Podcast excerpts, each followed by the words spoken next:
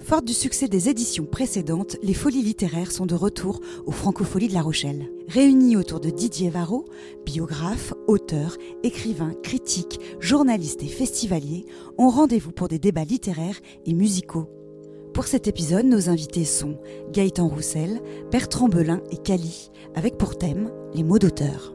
Ce podcast est proposé par les Francopholies en partenariat avec la CCAS, les activités sociales de l'énergie. Bonne écoute! Merci euh, infiniment d'être euh, aussi nombreux à ce rendez-vous euh, quotidien aux Francopholies. Effectivement, la littérature et la chanson ont tant de choses à se dire et de plus en plus.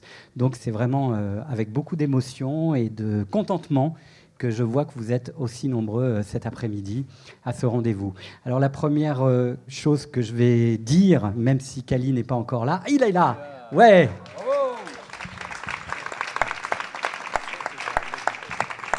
Ça, c'est une arrivée. Salut Bruno. Il soigne ses entrées, Bruno, tout le temps. Nous sommes réunis effectivement ici avec euh, trois auteurs, compositeurs, interprètes qui ont publié des livres. Le dernier en date pour Bertrand Belin s'intitule Grand Carnivore. Le dernier en date pour Calice s'intitule Cavale, ça veut dire s'échapper. Et Gaëtan Roussel, Dire au revoir. Trois livres, deux romans, un recueil de nouvelles pour euh, cet après-midi qui s'intitule Les mots d'auteur M-A-U-X. Euh, j'ai envie de leur demander à tous les trois, les mots M-A-U-X d'auteur, est-ce que c'est un bon titre? Est-ce que l'écriture permet d'exprimer des douleurs, des blessures? Est-ce que l'écriture, ça répare? Bertrand?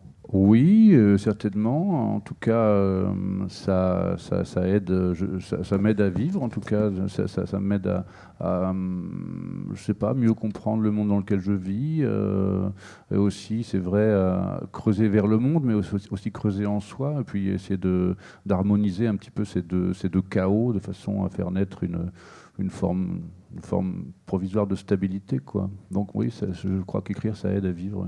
Gaëtan Moi, je pense aussi, je suis d'accord avec Bertrand, je pense que c'est salvateur, sans doute. C'est mieux qui dit qu'on est plein de larmes et on doit être plein de mots aussi. M-O-U-X, M-A-U-X, M-O-T-S aussi. Donc, je pense que ça permet euh, d'avancer. Je pense que ça permet de mettre des petits points de repère. Alors, on n'est pas toujours en équilibre, mais euh, ça permet d'avancer, je pense. Donc, euh, dans ce sens-là, je pense que ça peut réparer, ou tout du moins, ça peut si ça n'amène pas des réponses, ça peut poser quelques petites questions. Donc, euh, dans ce sens-là, je pense que c'est nécessaire. Kali Moi, je dirais comme mes camarades, même peut-être que.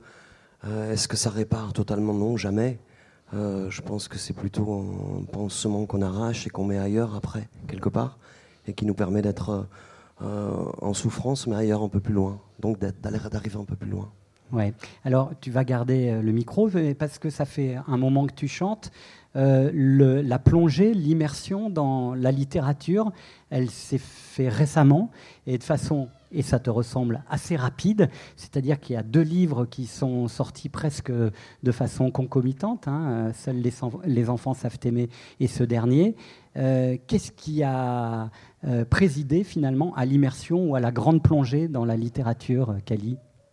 Une rencontre une dame qui est, venue me voir et qui m'a dit qu'elle aimait mes chansons quand je parlais de l'enfance et de l'adolescence, mais qu'elle voulait en savoir plus.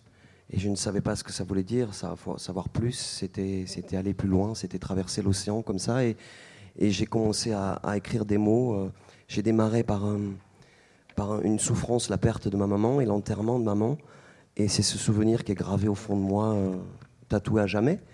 Et à partir de là, j'étais sur la route et j'écrivais sur des cahiers d'écoliers. Et c'est parti de là. Et j'ai dénoué le nœud et je me suis rendu compte que tout ce que j'avais essayé d'oublier pendant toutes ces années, j'avais besoin de le sortir maintenant, comme une boîte noire qui s'ouvrait. Alors en ce sens, oui, ça guérit, c'est sûr, mais c'est parti de là. Ouais. Donc euh, quelqu'un qui, auprès de toi, a été euh, une sorte de déclic. Je crois que Bertrand Belin, euh, l'écriture est et la chanson sont faites de façon peut-être plus rapprochée. Euh, Requin, littoral et grand carnivore, euh, trois livres importants, euh, mais aussi peut-être une conversation presque d'une fluidité absolue avec un, un, éditeur qui a permis aussi de construire ce projet de littérature Bah, c'est-à-dire que oui, euh, c'est vrai que j'écrivais depuis longtemps des textes brefs euh, qui n'avaient pas beaucoup d'avenir, selon moi, et puis jusqu'à, j'aurais jamais osé l'envoyer à, un éditeur, mais un, jour, il s'est trouvé que j'ai osé, aidé par, un camarade romancier qui s'appelle Eric Reinhardt, qui avait lu mon manuscrit en me disant mais tu devrais le présenter à un éditeur. Alors j'ai osé, puis je l'ai envoyé au seul éditeur que j'avais envie de rencontrer, qui était Paulo Tchaikovsky-Laurence des éditions POL. Et puis, ah euh, bah, je l'ai fait de manière euh, vraiment euh, un peu comme on, comme on veut piloter un Boeing d'un coup sec, quoi, ou faire semblant de parler russe. Quoi. Enfin, j'ai vraiment tenté le diable un peu. Enfin, j'ai presque, je me suis interdit d'y réfléchir. Et puis, bon, j'ai eu cette rencontre avec lui, et c'est vrai que bon, ça, ça, ça a eu l'effet de oui, de me rassurer dans, cette entreprise et puis, euh, euh, de recevoir un accueil d'une personne qui, euh, à mes yeux, plus que, les autres, pouvait, me, conférer une certaine foi dans mon entreprise d'écriture. Ça s'appelle de la foi ou ça s'appelle aussi un chemin à ouvrir? C'est-à-dire qu'il il te donne des clés pour avancer dans ce processus d'écriture, non, non Non, ça ne fonctionne pas comme ça. C'est un. Euh, moi, je, représente, je me représentais ça, c'est peut-être un peu schématique de le dire comme ça, mais comme un, comme un, grand sage qui se trouve en, en un lieu. Euh, il faut un peu du temps pour arriver à ce lieu. Et puis, quand on, a, quand on est adoubé, j'ai vécu ça comme ça, comme une forme d'adoubement. Si Paulo Tchaikovsky-Laurence trouve mon texte digne d'être publié, alors ça fait déjà un peu de repos un peu de repos très provisoirement, parce qu'après on se retrouve quand même, euh, comme le disait Kali tout à l'heure, à, devoir euh, penser euh, une autre, à devenir éponger une autre fuite quelque part, mais, c'est toujours à recommencer. Mais enfin, quand même, c'est très important une rencontre capitale avec Paulo Tchaikovsky, bien sûr. Pour Gaëtan Roussel, c'est un voyage de la chanson à la nouvelle. C'était aussi un titre qui a finalement provoqué cette envie euh, euh, d'écriture un peu plus au long cours. Hein. Oui, ça reste du cabotage, c'est-à-dire que je n'ai pas fait une grande traversée, mais euh, c'est le sujet, moi, qui m'a donné envie d'écrire. Je pense que quand j'écris des chansons, le sujet peut m'arriver sans que je m'en aperçoive. Je pense que les mélodies et, et, les mots, en tout cas en ce qui me concerne dans les chansons, peuvent être un petit peu dans l'air. Là, j'avais un sujet dont j'avais envie de parler, qui s'appelle Dire au revoir, que ce soit des au revoir définitifs ou pas, douloureux ou pas. Et, je, me suis mis à écrire euh, euh, sur ce sujet-là. Tout simplement. Et toutes les nouvelles, les petites nouvelles, qu'elles soient plus ou moins longues, qu'elles ressemblent un petit peu à une chanson ou pas, euh, parlent de cette idée-là. Et je pense que je ne me serais pas lancé si j'avais pas eu un sujet. Et après, je ne me serais pas lancé non plus si, en écrivant un petit peu sur ce sujet, euh, quelqu'un avait fait passer, en l'occurrence Clarisse Fergan, euh, mes, petits, mes petits mots euh, à une éditrice qui s'appelle Alix chez Flammarion. Je pense que j'aurais pas osé. Voilà, j'aurais pas osé parce que j'avais du mal à penser que les mots pouvaient être nus de mélodie. J'ai rarement écrit un texte avant d'avoir une mélodie. Et je me suis aperçu que dans ces cas-là, ce qu'il fallait, chacun à sa manière. Et il fallait raconter des histoires. Moi, je raconte pas forcément des histoires dans mes chansons. Je propose plutôt qu'on s'installe. Chacun a son interprétation. Ça me convient, ça me va. C'est aussi comme ça, euh, quelque part, que j'écoute la musique euh, quand je tends l'oreille. Et, là, il fallait que je commence à raconter des histoires, et ça a été important d'ailleurs depuis dans ce que j'essaye d'écrire en chanson. Donc, je crois que ça crée des décalages euh, et ça crée des fuites. Je suis d'accord avec euh, avec Bertrand et avec euh, Bruno, c'est-à-dire que quand on compense ici, ben, ça fuit ailleurs, mais c'est normal. Je pense que ça, c'est normal, c'est sain. Alors Gaëtan, tu as vraiment le, sens de la liaison presque radiophonique, pardon, parce que je voulais évidemment poser cette question. Est-ce que la mélodie des mots dans un livre elle est différente que dans une chanson. Moi, je pense que oui, et je pense que quand j'employais tout à l'heure le mot cabotage, c'est-à-dire un petit peu se promener en bateau, mais pas très loin de la rive et pas très loin de, la côte plutôt, euh, euh, c'est parce que j'en avais un petit peu peur, je pense tout simplement, et du coup, continuer à être dans un certain rythme de mots et dans un certain rythme de mélodie qu'on a, on a toute une petite musique, hein, j'en suis intimement convaincu, euh, ça me permettait d'avancer, ça me permettait de, me décaler et de, commencer à raconter des petites histoires. Donc euh, voilà. Après, je pense qu'on peut partir dans d'autres endroits et que là, la, musique, elle est toujours là, mais elle peut être décalée, déconstruite. J'en suis intimement convaincu. C'est quelque chose que j'ai pas encore à titre personnel l'occasion où je me suis pas aventuré, mais je, pense que ça existe. Mais je pense qu'elle reste là, même cassée, même pas forcément fluide, même pas pop, j'ai envie de dire. La musicalité, elle, reste là. On raconte quelque chose à son rythme. Donc au pire, c'est le, le, le rythme de l'auteur. Alors pour Kali, la question est la même, mais je vais raconter une anecdote. Quand, euh, le premier roman est sorti, je m'étais amusé à l'illustrer avec des propres chansons de Kali, euh, d'un de ses albums. Et si je devais faire la même chose, une sorte de BO euh, réel sur le deuxième livre, je prendrais des musiques d'autres, Joe Strummer, Renault ou U2 par exemple. Est-ce que cette place de la mélodie du mot est différente dans, tes livres que dans tes chansons? Non, non. Euh, je me suis rendu compte que euh, j'écris, je n'écris jamais sur, je ne sais pas, j'ai détruit un ordinateur l'autre jour, je ne sais pas le faire, quoi. Je ne sais pas le faire. Je ne sais pas taper sur. non, je, regardais mon ordinateur et ma fille m'a vu tourner avec un air bizarre. Elle m'a dit Tu cherches quoi? Je cherchais une masse, tout simplement, pour le péter, quoi. Parce que quand on me parle de logique avec un ordinateur, pour moi, c'est pas logique. La logique, c'est une pente, on met une boule en haut, elle peut descendre la pente comme ça. Il n'y a aucune logique. Donc moi, je ne suis pas du tout là-dedans. Et, donc j'ai des cahiers d'enfants et j'écris de ma main gauche, mal, mais j'écris.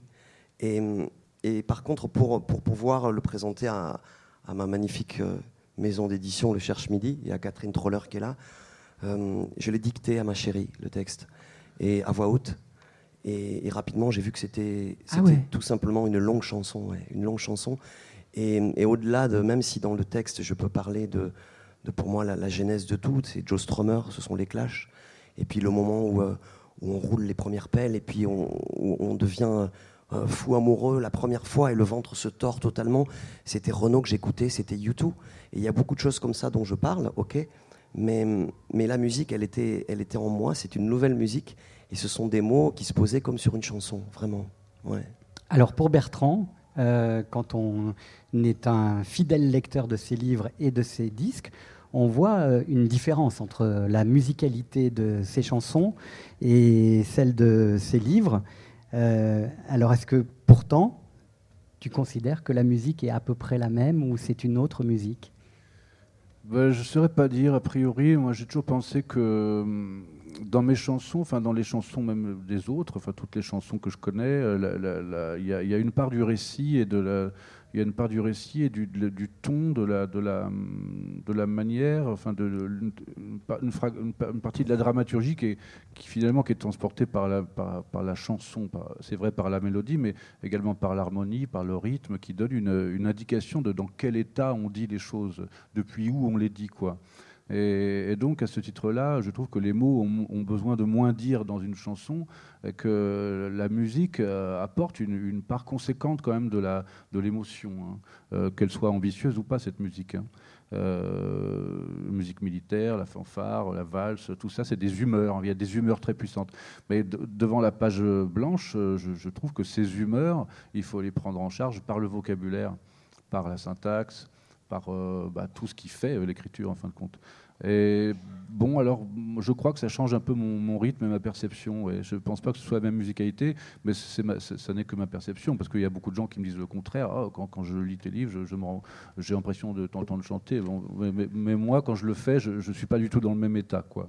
Alors, ça reste un peu mystérieux. Bruno? Non, je, ouais, et puis, et puis quand une chanson, euh, quand on, quand on écrit une chanson, en général, on a, on a quand même ce, cette épée au-dessus. Euh, de 3-4 minutes inconsciemment qui est là. Il n'y a que Léo Ferré qui est libre, avec Basta 39 minutes, quoi, quelque part. Mais, la mémoire et la mer. Hein, la mémoire et la mer. mais, mais cette chanson, elle part, elle part, ce sont quelques mots, et en quelques mots, nous devons raconter, raconter le monde ou notre monde. Et quand elle passe à la radio, dans le meilleur des cas, en tout cas, dans certains cas, et dans l'oreille des gens, ça peut être des milliers, ce sont des milliers de personnes qui peuvent l'entendre en même temps, cette chanson-là. Alors qu'un livre, euh, moi, je suis persuadé qu'on l'écrit pour une seule personne. Il y a une seule personne en face de nous qui, lit ce livre-là. Et c'est totalement différent. Ouais. Euh, le, le, le, son du mot dans une chanson, il est important aussi. Le, mot a son propre son. Et, et quand euh, on, on, décortique les chansons de Bertrand Belin, par exemple, on entend dans le son des mots la respiration, le silence à venir, la répétition aussi. Est-ce que euh, le son de la page blanche, il existe? Métaphysique. euh, Ah, bah, écoutez, hein. Métaphysique. euh, alors j'ai la réponse. on peut, on peut tweeter Ça n'existe pas le son blanc Ah, si, le bruit blanc, le bruit blanc. Bruit blanc, ça fait. Non, mais par exemple, c'est intéressant. Kali, il est, qui dicte, entre guillemets, euh, ses, ses mots Ah à oui, sa, oui. sa compagne, son Ouais. Voilà, il y a une transposition du son. euh, Non, bien sûr, mais, y a- il y a une- ça ne veut pas dire qu'il n'y a, pas a une musique dans la langue, même celle qu'on est en train de, de- de- d'employer là maintenant. hein. De façon, selon à qui on s'adresse, on, on met des musiques différentes dans les mots. Par exemple, je vous dis bonjour, si j'ai rendez-vous avec quelqu'un qui m'impressionne, je veux dire, euh, j'essaie de trouver une voix un peu que. je vais faire bonjour, mais si je vois que la- le boulanger, si je vois le boulanger qui n'est pas dans son, dans son bonjour, dans son dans- de bonne humeur, je vais, je vais me faire plus chatoyant. Je vais dire bonjour. Je vais, faire, je vais faire une autre musique et je vais, je vais essayer d'obtenir un croissant euh, sans qu'il y ait de pugilat. Quoi. Donc déjà, mais la musique, il y a beaucoup de musique dans tout ce qu'on dit. Quoi. Au revoir, au revoir, ouh. Enfin, des, des- des- des tas de trucs comme ça. Mais euh, chacun aussi a sa musique familiale, je pense, euh, musique de ses oncles, de ses grands-pères, de ses, de ses parents, de ses frères, de ses meilleurs amis. On a pris des bouts de musique comme ça, des pédigrés très forts qui sont aussi singuliers qu'une empreinte digitale. Quoi. Et quand on parle, euh, moi j'ai jamais vécu cette expérience de dicter, mais je pense que c'est quelque chose qui doit être assez formidable à vivre. Parce que, parce que moi je, suis très, je fais attention aussi à ce que la langue, même si euh, j'aime une certaine sophistication, pas rutilante, mais je trouve qu'écrire, c'est aussi euh, comme parler en mieux, si on veut, ça permet de mettre les idées un peu dans une autre forme. Mais, l'oralité, c'est quand même très important. Quoi. Et euh, j'essaye de, restituer une certaine forme de fluidité quand même dans la langue écrite. Ça a à voir à ce, ce point de vue-là avec l'oralité, le larynx et, donc la chanson. Alors pour donner un peu le, le- fin mot de cette question métaphysique aussi, euh, c'est que le bruit de l'en- de l'encre, enfin du, du, du, stylo, de, ce qui sert à écrire sur la feuille, c'est déjà une histoire. Le bruit du clavier aussi, ça peut être une histoire. Je sais que quand on cherche l'inspiration et que tout d'un coup on est bercé par la petite musique des notes du clavier, on se dit Ah, ça y est, on, euh, on a quelqu'un au-dessus de nous qui nous, dicte euh, enfin ce qui peut s'appeler de l'inspiration. C'est important. C'était aussi un peu ça le sous-texte de, ma question, euh, Gaëtan. Oui, moi je crois au, son du, crayon ou, ou du clavier. Et moi, à titre personnel, les textes de chansons, je les écris peu. Je me les raconte à moi. Donc en fait, je les retiens comme ça. Donc je les écris en marchant. Je note quelque chose, l'âge n'aidant pas, pour me rappeler un petit peu de tout. Mais j'avais besoin, pour le coup, quand je me suis dit que j'allais écrire quelques nouvelles, d'être face, alors pas un crayon, un clavier. Et là, pour le coup, le temps euh, s'écoule différemment. Je pense que la manière dont le temps s'écoule n'est pas le même quand on écrit une chanson que quand on écrit un texte qui est un petit peu plus long. Et, et ça vient pas tout de suite, donc il faut accepter l'idée que ça mette du temps. Il faut accepter l'idée de l'écran blanc ou euh, noir, de la page blanche, pour que ça vienne un petit peu. Je trouve que les chansons et pour le coup, c'est pas une question de durée, parce que je trouve que des courts-métrages racontent des histoires magnifiques, alors que des longs-métrages euh, s'épuisent à ne raconter pas grand-chose. Donc je pense pas que ça soit euh, une question de durée, c'est une question de ce qu'on a envie de raconter. L'histoire est vraie, et je rejoins euh, Bertrand quand il, il parle de musique. C'est vrai que les mélodies racontent des histoires. preuve, toute la musique électronique qu'on peut écouter, et je sais que vous êtes sensible à ça, Didier, ça raconte des histoires. Donc les mots racontent des histoires, mais les mélodies aussi. Donc il faut trouver un autre langage. Et, pour le, traduire, je pense que, à titre personnel, j'avais besoin de passer du temps et, et d'entendre le clavier ou pas, mais j'avais besoin d'entendre ça, ce que je n'ai pas forcément besoin d'entendre quand j'écris euh, des chansons. Donc c'est un autre rythme et un autre son. Autre chose, Brassens disait, euh, on lui a fait dire beaucoup de choses, mais je pense et j'espère qu'il a dit ça parce qu'on lui a fait beaucoup répéter, qu'une bonne chanson, c'était d'abord une idée. Euh, Est-ce qu'un livre, c'est aussi une idée? Bertrand Belin, euh, dans, son, dans son livre, il y a une idée dingue, hein, c'est-à-dire une société avec une, pop- une population d'une ville sans nom, euh, qui est avec un port, qui est gagné par un malaise avec un, un fait qui est pourtant rituel, je crois, annuel. C'est l'arrivée d'un cirque en ville.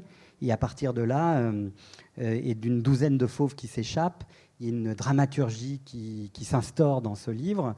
Et euh, d'une ville sans nom et sans identité, on arrive presque à faire des liens avec l'actualité récente euh, qui nous a traversé, euh, activité sociale très agitée. Est-ce que c'est une idée d'abord, un, roman, Bertrand Belin? Avoir une idée? Mmh. Moi, j'ai des tout petites idées de, de, romans. C'est pas j'ai pas des idées de développement complet, ni, ni c'est pas une idée qui embrasse euh, euh, des réflexions euh, globales sur tout ce qui me touche, moi comme citoyen. Je n'ai pas pensé à écrire un livre qui allait traiter de, du commerce de, la peur par, par, par, le monde politique, par exemple. Alors, Grand Carnivore est un, livre qui, qui, à peu près se profile, on peut résumer un peu, mais c'est ça, c'est un livre qui traite de la, de la rumeur, de, tout à coup de la colonisation des, des, esprits de la population par une crainte infondée euh, qui va être ensuite récupérée par, pour des, des mal, toutes sortes de malversations euh, électorales. Et bon, non, j'ai pas eu cette idée, mais le livre vient d'une idée, euh, vient d'une confrontation dans la, vie, dans la, vie d'un passant que je suis, avec euh, tout simplement un cirque que j'ai vu au milieu de la ville de Rennes. Un jour, c'était un chapiteau, euh, festival Mythos. Il y avait un chapiteau, place de la Liberté en ville et j'ai cru que c'était un cirque avec des animaux et tout. C'est bizarre de voir des, animaux au milieu de la ville et s'ils s'échappaient. Puis là, j'ai commencé à penser aux, responsables des fauves qui seraient responsables donc de leur, de leur fuite. Et donc je le voyais à la police essayer de, se défendre. Et puis j'ai commencé à imaginer le monologue intérieur d'un type qui serait responsable de la fuite des fauves en pleine ville dans le monde d'aujourd'hui pour faire un poème halluciné sur sa culpabilité et puis sur cette chose curieuse d'être euh, hanté par des lions et des, des, tigres euh, à Rennes, cette espèce de choc euh, géographique et temporel insensé comme ça. Et puis j'ai mis ça dans un coin de ma tête et plusieurs années après, ça a été le, point de départ de quelques pages de prose qui ont donné lieu à Grand Carnivore. Mais c'est-à-dire que c'est comme quand on siphonne une voiture, tout le monde ne l'a pas fait, mais moi j'ai déjà siphonné une voiture sur un parking la nuit, tu mets un tuyau, tu tires un petit peu sur le tuyau, tu donnes une aspiration, puis ça amorce la pompe. Bah, moi, j'ai un effet d'amorçage de pompe comme ça quand j'écris, j'ai une idée, puis ensuite c'est le texte qui est posé dans la page qui, va, qui va appeler et qui va me mettre devant un livre que je n'avais pas exactement prévu d'écrire, mais qui euh, me dépasse et est plus grand que moi. Oui, et qui fait qu'une fois que le livre est sorti, publié et euh, apprécié, on y voit une fable ou une farce, euh, c'est selon sur les gilets jaunes ou sur la question féministe, ce qui fait que l'imaginaire parfois dépasse ce qu'on a voulu euh, écrire. Oui, moi, moi j'ai besoin de me mettre en conformité à ce que j'écris, hein. pas dans les chansons parce que j'ai pas aucun discours à faire ces chansons. c'est mystérieux pour moi, mais, mais pour les livres, euh, je sais que je suis placé à la fin devant, devant quelque chose euh, qui m'enseigne sur moi, qui m'enseigne. Ah bon, bah, faut que maintenant il faut que je sois d'accord avec ce que j'ai écrit. Je savais pas que je le pensais, quoi. Ou alors je le savais, mais c'était dans des formes nébuleuses, et puis ça, ça devient finalement. C'est ça que je, que je disais tout à l'heure, apprendre du monde et apprendre de soi. C'est comme ça que ça fonctionne dans mon, dans mon métabolisme. Alors avec Kali, l'idée ou les idées, elles s'entrecroisent avec son propre récit personnel, puisqu'il y a une part autobiographique dans les deux livres que tu as euh, écrits, et euh, ce qui est d'ailleurs assez savoureux quand on te connaît, mais aussi on se dit que l'imaginaire vagabonde assez facilement à partir de l'autobiographie. Oui, c'est assez troublant et jouissif de voir des personnes qui me, qui viennent me parler des personnages et qu'ils me disent on aimerait bien le rencontrer. Il y a certaines personnes que je peux leur présenter et d'autres qui n'existent pas. Donc voilà. Mais je ne dis, je ne dis jamais. Voilà, c'est pour ça que ça s'appelle un roman. Et c'est euh, laisser libre cours à mes fantasmes aussi. Mais quant à l'idée, pour moi, tout se joue à la première page. Ça se joue à la première page. C'est-à-dire que l'idée, c'est le ton. Dans mon premier roman, j'ai 6 ans. Et, je me suis vu derrière des volets, je me suis vu en cortège qui transportait maman et, à qui je ne pouvais pas dire au revoir. Et j'ai eu de suite ce ton d'un enfant de 6 ans euh, qui avait l'attitude d'un vieillard quelque part. Et tout le livre, c'est un enfant, ma, grande sœur m'a dit ça, c'est un petit garçon de 6 ans qui, parle comme un vieillard. Voilà. Et j'ai eu ce ton directement et ça s'est joué à la première page. Je me suis rendu compte au bout de, de quelques lignes, de quelques pages, que je m'adressais à ma maman. Je lui racontais les jours qu'elle n'avait pas vécus et c'était pas prémédité. Et, et j'ai su que le roman était terminé au point final. Je ne savais pas comment ça allait se dérouler, comment ça allait finir. Et d'où le plaisir. Et le second, c'est pareil, j'ai 15 ans. Dans le premier, je rencontre un petit garçon qui s'appelle Alec, qui sauve ma vie, je lui sauve sa vie aussi. On est tous les deux un petit peu en, boîte, tous les deux. et on se, on se jure une histoire fidélité. d'amour aussi, Une histoire hein. d'amour entre Ouais, deux garçons Entre de deux 6 ans. garçons, ouais. Et, et on se promet fidélité pour la vie. Et on se retrouve à l'adolescence, à 15 ans, l'âge où on veut devenir un adulte. Et en même temps, on veut rester un enfant. Et, et pareil, la première page euh, est, est importante parce que c'est le ton des 15 ans. C'est la meute de, de mômes qui se rencontrent et qui n'ont pas encore fait l'amour et qui ne pensent qu'à ça. Quel est le premier de la bande qui va faire l'amour? C'était moi. Mais, mais en tout cas, voilà, c'était, c'était, et ça a été le, le- le- le ressort pour après continuer. Mais ce que je trouve absolument jouissif, c'est que je n'aurais pas pu faire euh, euh, commettre en roman euh, avec un plan donné. Je pense que c'est tellement compliqué. Quand on voit le sommet, on se dit je n'arriverai jamais au sommet. Ouais, Quand on ne sait pas où est le sommet, on peut toujours marcher et on est heureux de marcher. Et parfois, on arrive au sommet. ouais. Euh, pour euh, Gaëtan, euh, il y a quand même une sorte de similarité avec ce que vient de dire euh, Kali. La première page qui est décisive, là c'est le titre, hein, comme Voilà, tu le tout à fait, disais c'est plutôt le titre. euh, tout à l'heure. Cette, cette idée, pardon, d'idée, je vais faire du Bertrand Belin, je vais répéter, euh, pour, euh, pour, euh, pour écrire, dans le processus d'écriture, tu, tu, Oui, Tu je penses pense que si. Oui, moi je pense que si j'avais pas, si je fais du Bertrand Belin, moi je suis intimement convaincu que quand on répète les mots, ils prennent un autre sens. Et je crois que Bertrand il partage, voire c'est lui qui l'a dit. Et euh, ça, je partage. Après, oui, si j'avais pas eu cette idée de répétition et de toujours revenir à, à- à cette idée de dire au revoir et de la manière de le dire et qui le dit, je ne me serais pas lancé. Après, en écrivant, je, je- je pensais, euh, parce que je pense que le premier qui dit qu'il parle pas de lui est un menteur, euh, on parle que de soi, je pense. Après, il faut le décaler et petit à petit, on s'imprègne du reste. Euh, je ne m'étais pas aperçu que euh, finalement, c'est la dernière nouvelle qui allait être centrale. C'est une nouvelle qui s'appelle Des bouquets sans fleurs, qui parle Ouais. de mémoire et de perte de mémoire. Et là, ces derniers temps, je me suis aperçu que finalement, c'est le même personnage qui parlait. Donc là, je rejoins Bertrand, c'est que finalement, on est face à ce qu'on a écrit. C'est sorti sans que, pas qu'on s'en aperçoive, mais finalement, il faut être d'accord avec ce qu'on a écrit. Euh, et- maintenant, je suis d'accord avec ce que j'ai écrit à travers le fait de comprendre qu'il y a une colonne, c'est celle-là, et aussi à travers le fait de comprendre que j'ai la chance de connaître un, acteur que j'aime beaucoup, je ne sais pas si vous le connaissez, qui s'appelle Grégory Gadebois, qui est un super acteur. Et à discuter avec lui, on commence à réfléchir à comment le mettre en scène, lui seul en scène, et, comment il pourrait dire au revoir. Et en fait, on s'aperçoit que le personnage qui parle, c'est toujours le même, et c'est à des, des âges différents. Donc euh, là, j'ai été mis euh, face à cette idée-là, toujours en partant, non pas de la première page, mais euh, de comment dire au revoir, et ce dont on se rappelle, ce dont on veut bien se souvenir, et, et- et ce dont on ne se rappellera pas. une question qui, qui, qui- qui m'est venue assez rapidement en ayant lu et en ayant observé euh, euh, vos parcours, c'est est-ce que finalement écrire, c'est aussi apprendre à mieux parler? Est-ce que c'est aussi trouver une nouvelle langue? Bertrand Allez Allez Ah, je suis le, le Michel Chevalet. Je suis le Michel Chevalet du livre. Euh, Oui, oui, oui, oui. Bah, moi, je vais vous expliquer mon rapport à la. Enfin, je vais pas pouvoir l'expliquer, mais vous donner des indices parce que je n'ai que ça, je n'ai que des indices. Euh, rapport à la langue, il est, il est, il est, il est tel que je crois, moi, je crois qu'on n'est pas autre chose que de la parole et du langage, du verbe, quoi. Et que notre corps, c'est un, c'est pas de la science-fiction. Hein, je vous demande pas d'adhérer à cette idée, mais euh, je crois que notre corps, c'est c'est l'habitat de la langue, et, et puis qu'on a un, un larynx, une bouche pour, pour exprimer, qu'on est un peu le, le- le serviteur de la langue, quoi, en tant que corps, vous voyez. Et puis, euh, donc, euh, donc le vrai être vivant, c'est le verbe. C'est le verbe ouais, selon moi, parce que selon moi, hein, Mm. euh, le reste n'est que passagèrement au monde. D'ailleurs, les livres permettent, permettent l'écriture permet de faire exister cette parole au-delà de la, su- la subsistance de cette enveloppe charnelle, ce qui est quand même assez étrange quand on y pense. Ce pouvoir-là du langage, de, de- de se transporter dans le temps, et dans un très long temps, dans les millénaires. hein.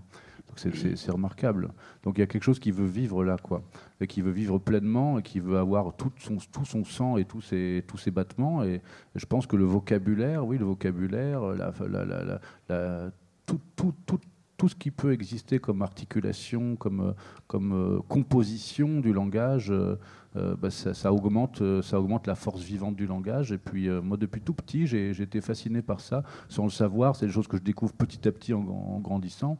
Et euh, j'ai toujours trouvé que la langue, euh, le pouvoir des mots, oui, avait quelque chose de fascinant, que ça allait être pour moi euh, un d'un grand soutien pour traverser la vie. j'ai toujours, pour moi, une planche de salut, oui, le parler, quoi, parler. Je le fais tout seul, d'ailleurs, je parle tout seul et tout ça.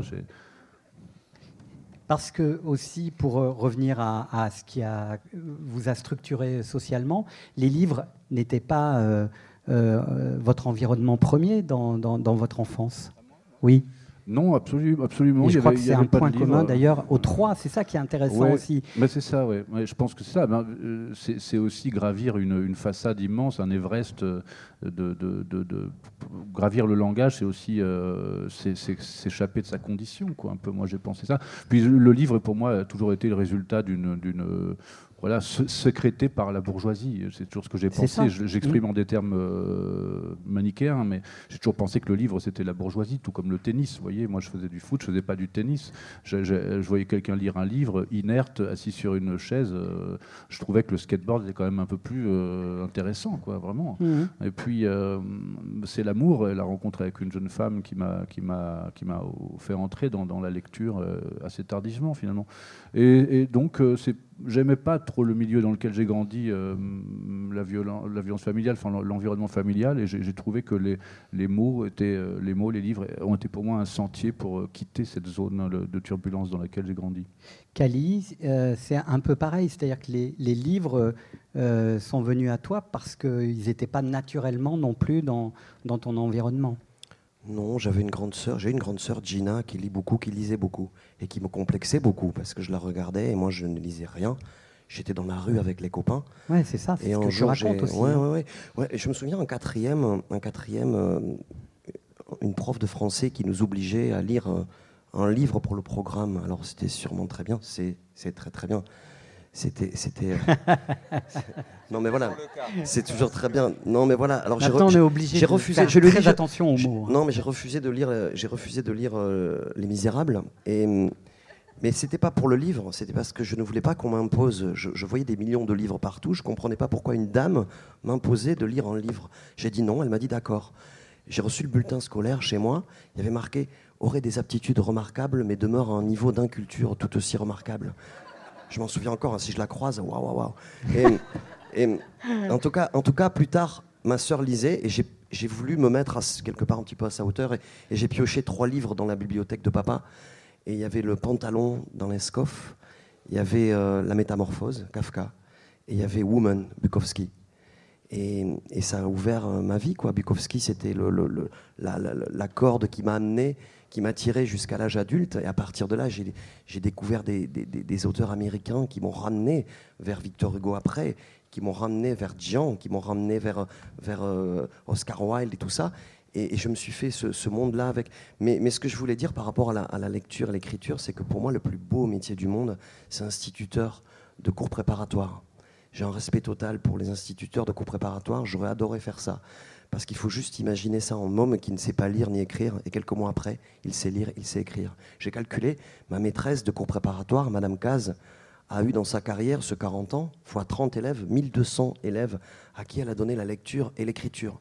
Peut-être ils sont devenus instituteurs après, ils ont donné la lecture et l'écriture à d'autres. C'est merveilleux. Peut-être des banquiers ou des voleurs ou les deux. En tout cas, c'est, en tout cas, c'est grâce à, cette dame-là. Je trouve que c'est le métier absolu. Vraiment, j'aurais adoré faire ça.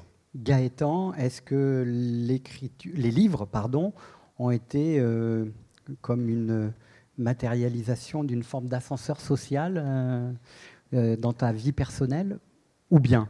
Ou bien. la, discothèque était plus grande que la bibliothèque.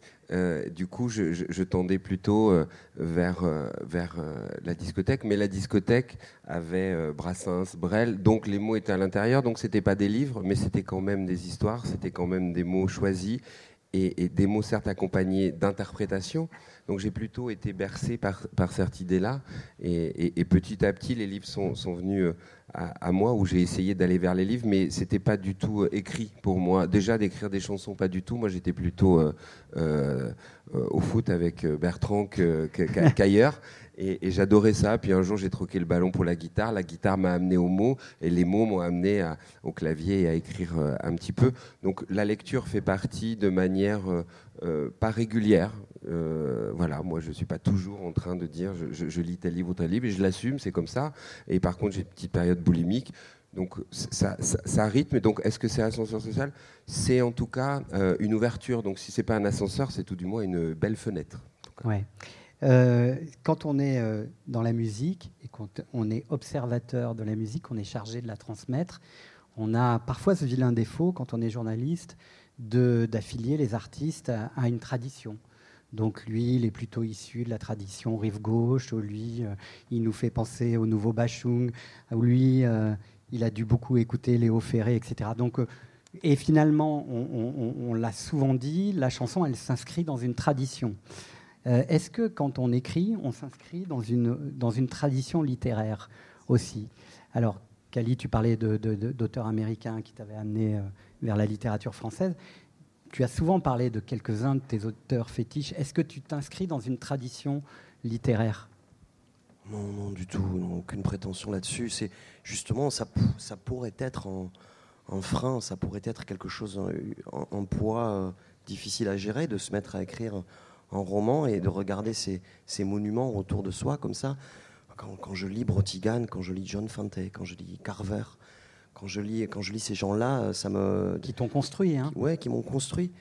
Euh, et puis euh, l'idée, c'est de se dire qu'on euh, a tous un labyrinthe au fond de soi et on est le, meilleur pour le décrire, pour l'écrire et pour le, pour le raconter. Donc je suis parti de, de, de, de ça, mais, mais évidemment, moi, j'aime l'idée de, me dire qu'il y a Léo Ferré, par exemple, qui a, tracé une, route euh, très très haut, une étoile filante, et puis il y, a des, petits morceaux dorés qui sont tombés, et on essaie de les ramasser et de, se les, de, les prendre comme ça pour avancer un petit peu.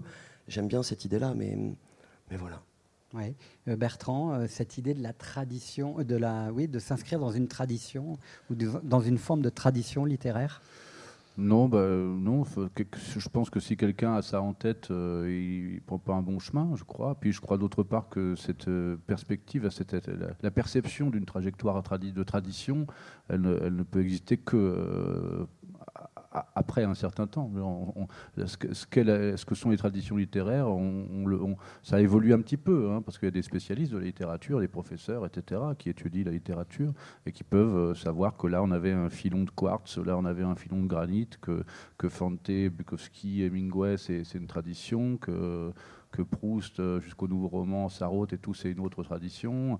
Bon, euh, mais il faut du temps. Euh, si, nous, on appartient à une tradition, ou si on devait finir par appartenir à une tradition, on ne le saura pas de notre vivant. C'est impossible. Après, on peut appartenir à, un genre d'école esthétique, quoi, comme les peintres ou les musiciens décident, ou les metteurs en scène, ou les cinéastes décident consciemment d'appartenir plutôt à une école qu'à une autre. Ça, oui, ça, on peut, on peut, on peut être dans le refus d'un certain, certain genre de, ce, de, de, de, code esthétique. De code esthétique, de dessiner pour soi une cartographie, une géographie de laquelle ne, pas sortir pour pas tomber dans tel type d'excès ou perçu comme, par nous comme des excès ou des manques et, rester dans une ouais c'est peut-être aussi euh, une adhésion à certains certains styles et tout et c'est vrai que le naturalisme le caractère fougueux du livre de Cali que j'ai lu euh, euh, témoigne de ces lectures que tu citais tout à l'heure. Je, comprends euh, la provenance, quoi. Il y a une provenance. Et puis aussi autre chose, une tradition, euh, une langue d'écrivain. Je pense qu'elle se façonne aussi, peut-être pas sur un livre ou deux, peut-être sur, sur, sur, huit ou dix.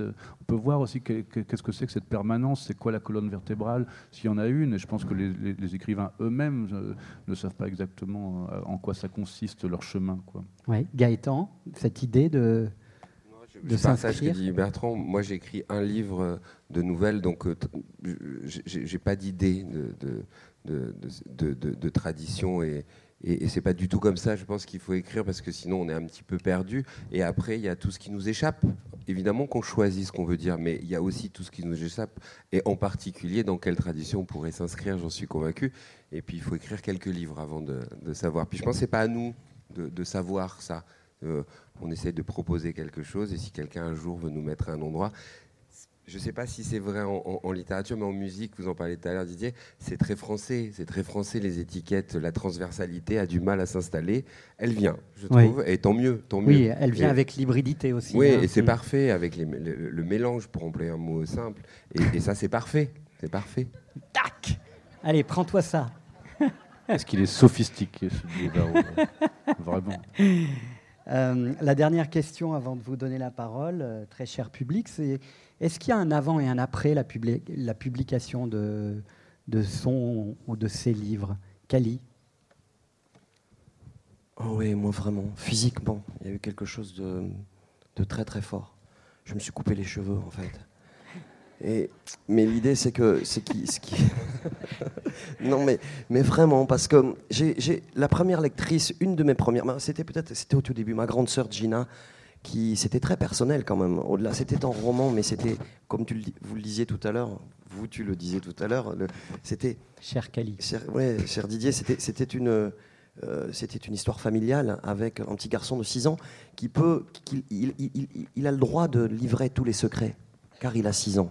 Il dit la vérité, il a 6 ans. Donc il y a des secrets de famille que j'ai pu déverser comme ça, cracher comme ça. Ma sœur l'a lu, elle m'a dit, tu vas faire beaucoup de bien avec ce livre. Voilà.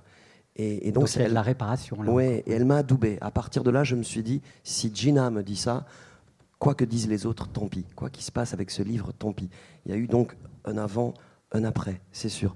Mais, mais ça m'a fait, euh, ça m'a fait un bien complètement dingue et fou parce que je me suis rendu compte que écrire euh, pendant, pendant les trajets, pendant des concerts, ça me mettait dans un dans un univers, j'avais 6 ans, j'avais 15 ans, le soir j'avais 12 ans pour aller sur scène, après le concert j'avais 82 ans, et tout ça c'était vraiment bien quoi. De ne pas, pas se prendre au sérieux, comme dirait Jules Renard, ne nous prenons pas au sérieux, il n'y aura pas de survivants, et ça c'est important. C'est une façon, euh, comme disait aussi Gaëtan Roussel, euh, de se déplier, hein, parce que écrire, pour Gaëtan Roussel, c'est se déplier. Tout à fait, c'est éclore aussi, c'est essayer. Et moi, ça m'a proposé, euh, juste après avoir écrit ce petit recueil de nouvelles, de peut-être me demander euh, si les sujets pouvaient être un tout petit peu plus euh, précis dans les chansons. Moi qui ai plutôt envie de proposer des chansons dans lesquelles on s'installe, j'ai toujours considéré que la chanson était un espace. On peut être tous dans la même pièce à partir du moment où on n'est pas au même endroit, on n'a pas même angle, donc on voit pas la même chose. Et ça, ça m'intéresse. Je trouve que c'est intéressant. Et, et, le fait d'écrire des nouvelles où il faut être un petit peu plus précis parce qu'il faut s'attacher au personnage, il faut qu'on puisse un petit peu avoir euh, euh, de la profondeur en termes de relief, je veux dire, en termes de perspective. Euh, ça m'a peut-être aidé, ou en tout cas j'ai choisi que ça m'aide un petit peu à, ce que les chansons sur le dernier album que j'ai fait soient un tout petit peu plus définies dans le sujet. Donc c'est la petite bascule que ah ça a fait. voilà. Et donc c'est intéressant parce que du coup, tout est décalé, c'est domino, c'est-à-dire, ça revient à ce que disait Bertrand tout à l'heure, comme la, mélodie raconte quelque chose, si les mots veulent dire quelque chose, quelle place prend la mélodie, comment elle s'installe, comment le rythme s'installe, voilà. Et on n'en finit plus euh, de, s'entrechoquer, mais c'est ça qui est intéressant. Donc se déplier, euh, c'était un petit peu euh, le bon terme, tout à fait. Bertrand, après la publication de Requin, ou de Littoral, ou du dernier, Grand Carnivore, est-ce qu'il y a un avant et un après?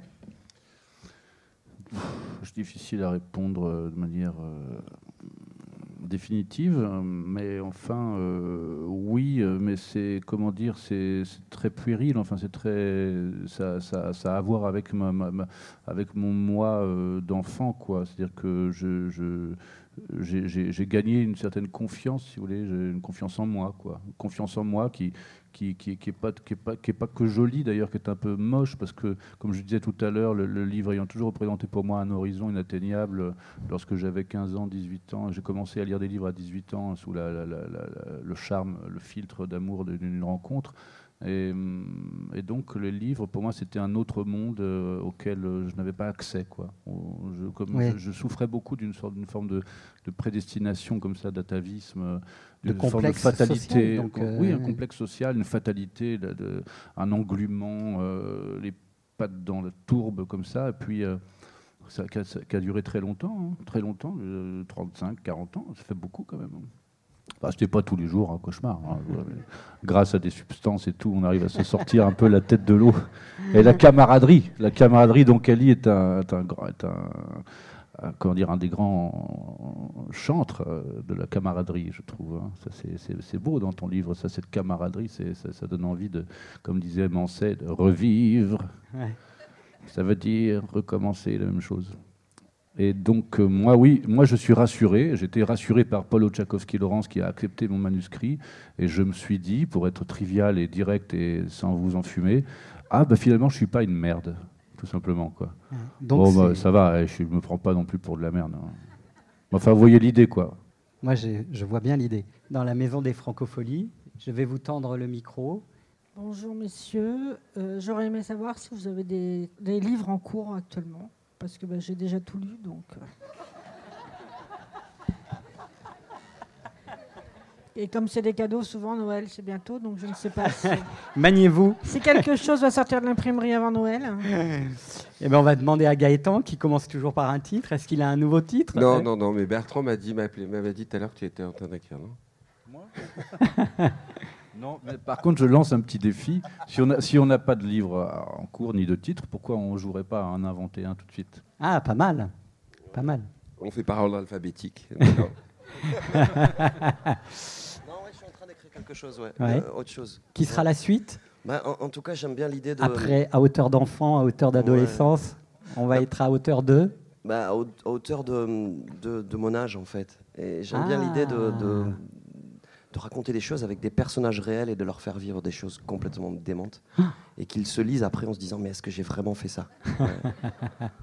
Donc vous avez la réponse et vous avez peut-être un cadeau de Noël euh, Merci. quasiment assuré. Autre question, Madame. Alors, Bonsoir, bonjour. Bonjour. Euh, bah, merci d'abord pour votre prestation que j'ai trouvée de haute qualité. Donc c'était très agréable. Et euh, je voulais savoir, est-ce que vous avez eu du mal à passer le cap de la publication?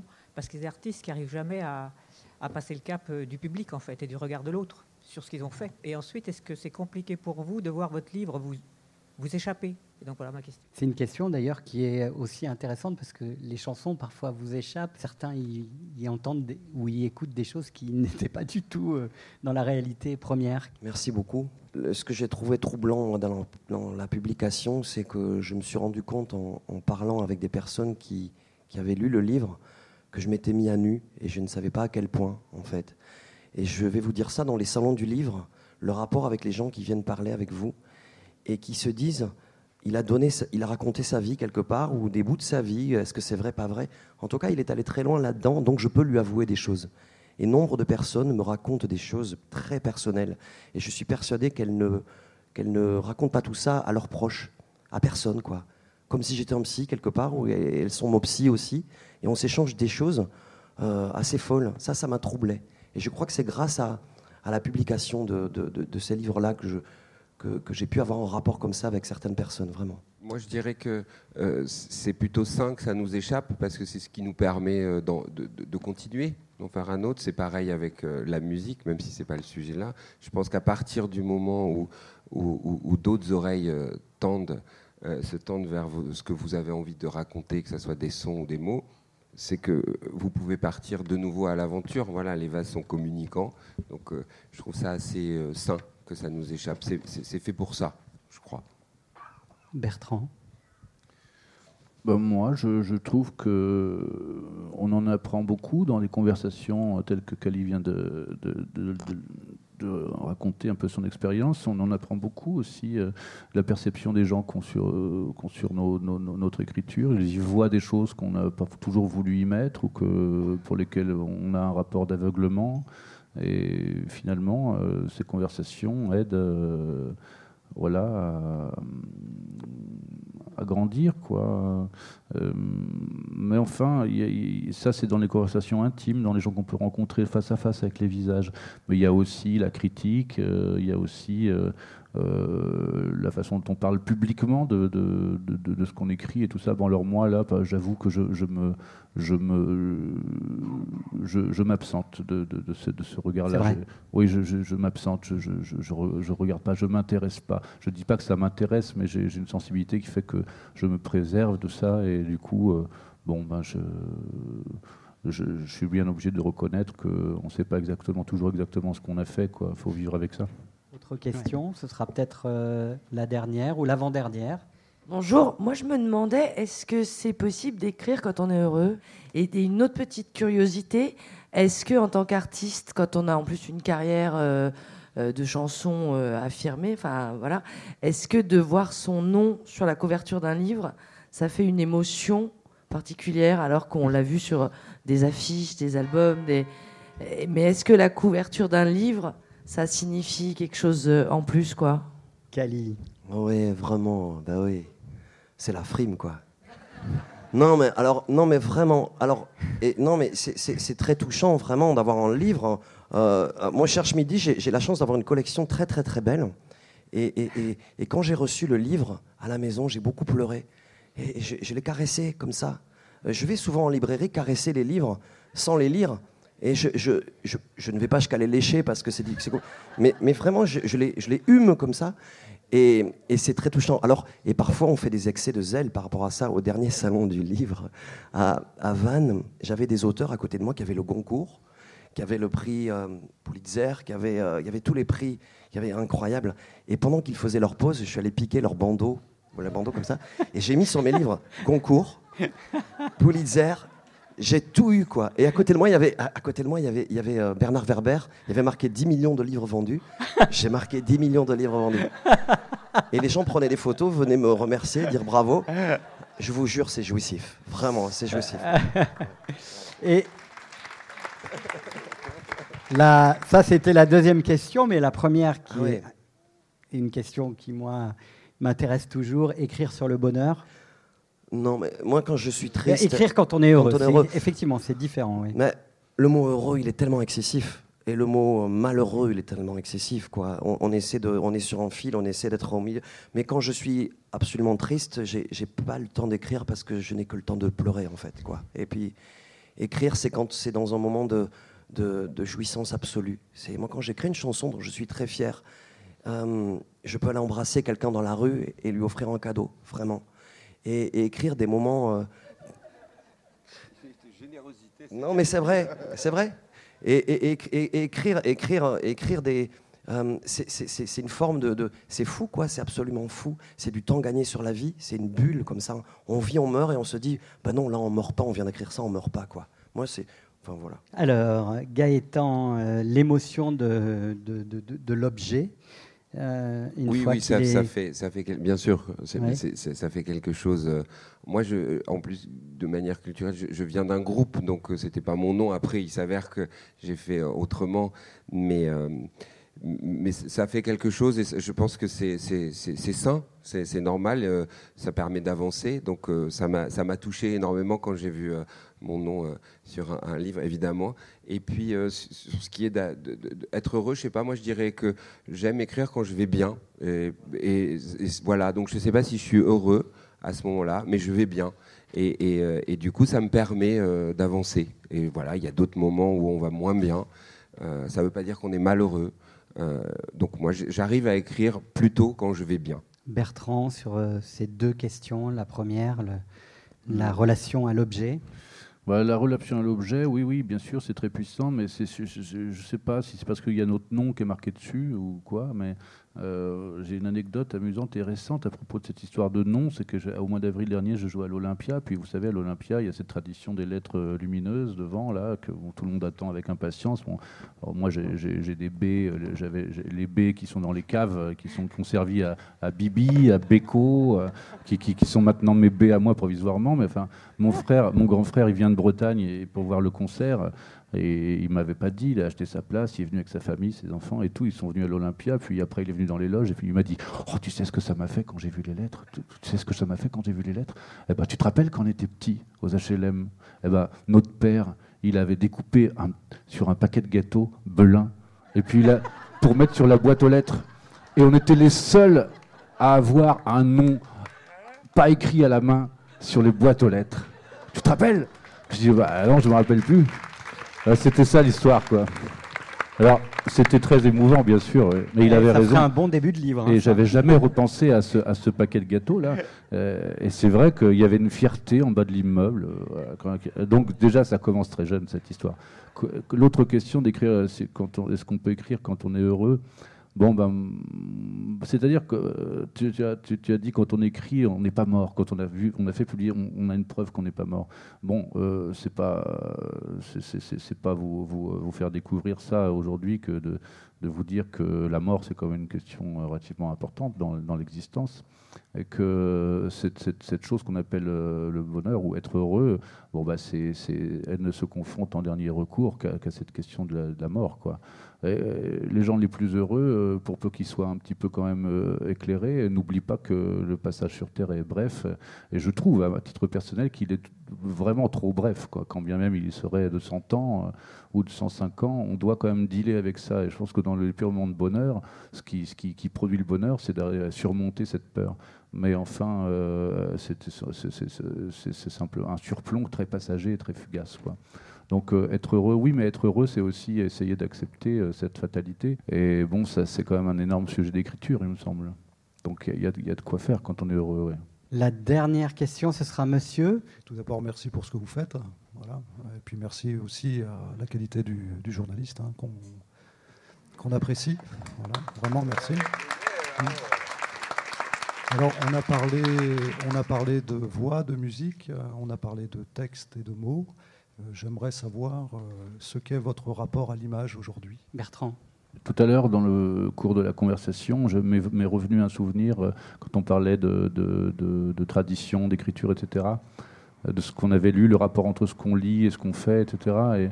Et, et moi, je me souviens d'une histoire justement d'image. Je lis beaucoup quand même depuis de nombreuses années. Je, je lis tous les jours, j'ai plutôt énormément, on pourrait dire. Euh, ça ne me rend pas plus intelligent. hein. J'oublie tout ce que je lis, mais enfin, j'ai besoin de ça. Je, je lis, je lis, je lis, je lis. Mais enfin, euh, euh, quand j'étais enfant, je lisais pas du tout. Et puis, euh, lorsque j'ai eu l'appendicite, euh, je peux vous le prouver, j'étais hospitalisé à Auray et ma grand-mère, euh, ma grand-mère m'a offert, que je voyais pas souvent, m'a offert, est venue à l'hôpital me voir avec un livre, voyez, ces, ces gros livres à la couverture glacée, les gros livres épais, un peu la comtesse de Ségur et tout ça. Mais là, c'était Lassie, chien fidèle. Alors, j'avais 8 ans et euh, bon, je n'avais pas particulièrement envie de lire Lassie, chien fidèle, y compris euh, même si c'était des grosses lettres et tout. Mais bon, j'ai lu les images et puis je, me rappelle d'avoir eu ce cadeau parce que je l'ai gardé quand même, un cadeau de la grand-mère, je l'ai gardé, mais je sens vraiment jamais le lire. Et puis, euh, il y a, a- y a 3-4 ans de ça, je suis retombé sur ce livre dans une brocante et puis je l'ai acheté le même aux éditions, je sais plus, euh, ou je sais pas quoi. Et c'était euh, le texte écrit en gros avec des grosses pages et puis des illustrations. Et puis dans une des illustrations, il y avait euh, Lassie, chien fidèle. Donc j'imagine que dans le récit, le, chien euh, sauve des situations, un peu comme Orin Tintin le faisait, qui l'a conduit à obtenir une statue dans son village natal en Alsace. Je ne sais pas si Lassie a sa statue quelque part, mais enfin, Lassie sauvait des situations des hommes. Et là, dans cette image, dans cette illustration, il y avait une maison en feu, un arbre, Lassie et euh, un petit garçon et, la lune, la nuit. La nuit, un arbre, une maison en feu, un chien, un mec. Voilà. J'ai jamais écrit une chanson sur autre chose que ça. Alors ça, par exemple, l'image, cette image, c'est sûr que je l'ai emmagasinée, mais une puissance absolument dingue. Quoi. Euh, Et quand je l'ai revue, euh, elle, elle a recollé tout de suite à son souvenir, quoi, de manière très violente. Quoi. Alors, mon rapport à l'image, il est euh, complètement euh, pas du tout maîtrisé par moi. Je- je- je- c'est- à cette occasion que je m'en suis rendu compte. Gaëtan Roussel. Ben, euh, euh, D'autant plus aujourd'hui, notre, je ne sais pas si, si, euh, Bruno et, Be- et- et Bertrand diraient ça, notre premier métier, je ne sais pas si on peut le dire comme ça, c'est de, chanter. Et aujourd'hui, on ne peut pas euh, voilà, euh, euh, se dissocier de l'image. Moi, j'ai une fille qui me demande toujours de regarder l'image quand on met du son, ce qui n'était pas du tout quelque chose qui existait à nos âges, même si on n'est pas si vieux quand même.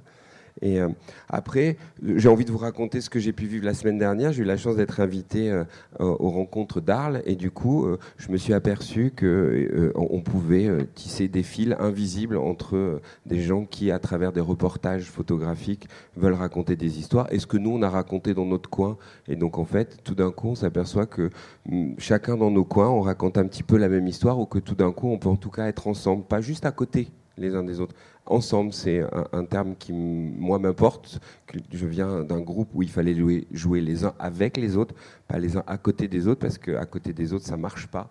Et, du coup, je me suis aperçu de ça. Donc, mon rapport à l'image, il est plutôt d'aller vers et, de m'apercevoir que tous ces reportages photographiques sont, sont précieux et, racontent des histoires qui se croisent avec les nôtres. Voilà ce, que, ce qui me vient. Kali, pour cette dernière question euh, Moi, j'irais sur le, sur le terrain de ce qui m'a fait découvrir des artistes avec l'image. J'étais gamin et j'allais caresser les disques que je ne pouvais pas acheter. Et j'allais hein. lécher les disques. et, et, puis, et, puis, et puis je suis tombé sur la pochette de Orsis Patti Smith. Je ne connaissais pas Patti Smith, j'étais gamin. Et, et, cette pochette de, de Mapplethorpe m'a bouleversé. Et, j'aurais pu voler pour acheter cette pochette-là. Et c'est après que j'ai découvert Patti Smith. Mais je l'ai d'abord acheté pour la pochette. Et c'est assez troublant parce que euh, après, j'ai pu croiser et chanter avec Patti Smith. J'ai pu lui dire ça. je frime un petit peu, hein, mais j'ai le droit. Mais pour vous dire, l'image, c'est qu'au départ, on parlait de. Je parle de disques et de musique. Alors, on dit que le, vinyle revient et tout ça. J'ai un ami qui est photographe et qui a fait, qui a fait un, à Noël, il a dit Je vais faire des cadeaux à toute la famille, des CD. Et il a offert un CD au grand-père, à la grand-mère, à, toute la famille. Et il s'est dit euh, Lui, il va aimer ça, peut-être ça. Et quand les gens ont, ont, levé le papier, là, comme ça, il y avait le disque. Et, la petite de 15 ans lui a dit Génial, j'adore cet artiste, je ne l'ai pas. Elle a ouvert le CD. Elle a pris la galette, elle l'a aspirée dans l'ordinateur. Jusque-là, tout est normal. Elle a pris le boîtier, elle l'a jeté à la poubelle. Il a dit Mais qu'est-ce que tu fais? Il dit Je jette l'emballage. Mon ami est photographe, quoi. Et quelque part, pour moi, ça me bouleverse. On en est là, quoi. Quand on essaie de faire des pochettes, on nous dit il faut que ça rentre dans un truc comme ça. Alors euh, mettez votre tête, quoi. Donc il n'y a plus que nos têtes chaque fois maintenant sur les disques. Tu vois, c'est assez troublant. Et même le rapport à l'image. Alors encore, moi j'ai un rapport particulier avec. Euh, euh, je suis très mauvais, mais par contre, je sais faire Instagram et, et, je fais que des bêtises, quoi. Et parce que je, je me dis toujours, il faut faire rire. Je sais faire Instagram. Non, mais je sais faire Instagram, quoi.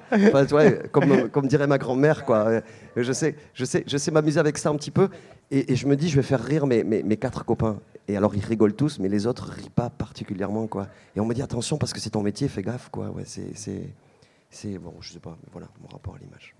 Merci infiniment. Bertrand Belin, Grand Carnivore aux éditions POL. Cali Caval, ça veut dire s'échapper aux éditions Cherche Midi. Gaëtan Roussel, dire au revoir aux éditions Flammarion. Merci messieurs, c'était une grande fierté de vous avoir à mes côtés. Merci et merci à vous. C'était les Folies littéraires présentées par Didier Varro avec les invités Gaëtan Roussel, Bertrand Belin et Cali, enregistrés à l'occasion des Francopholies de La Rochelle le 11 juillet 2019. À bientôt.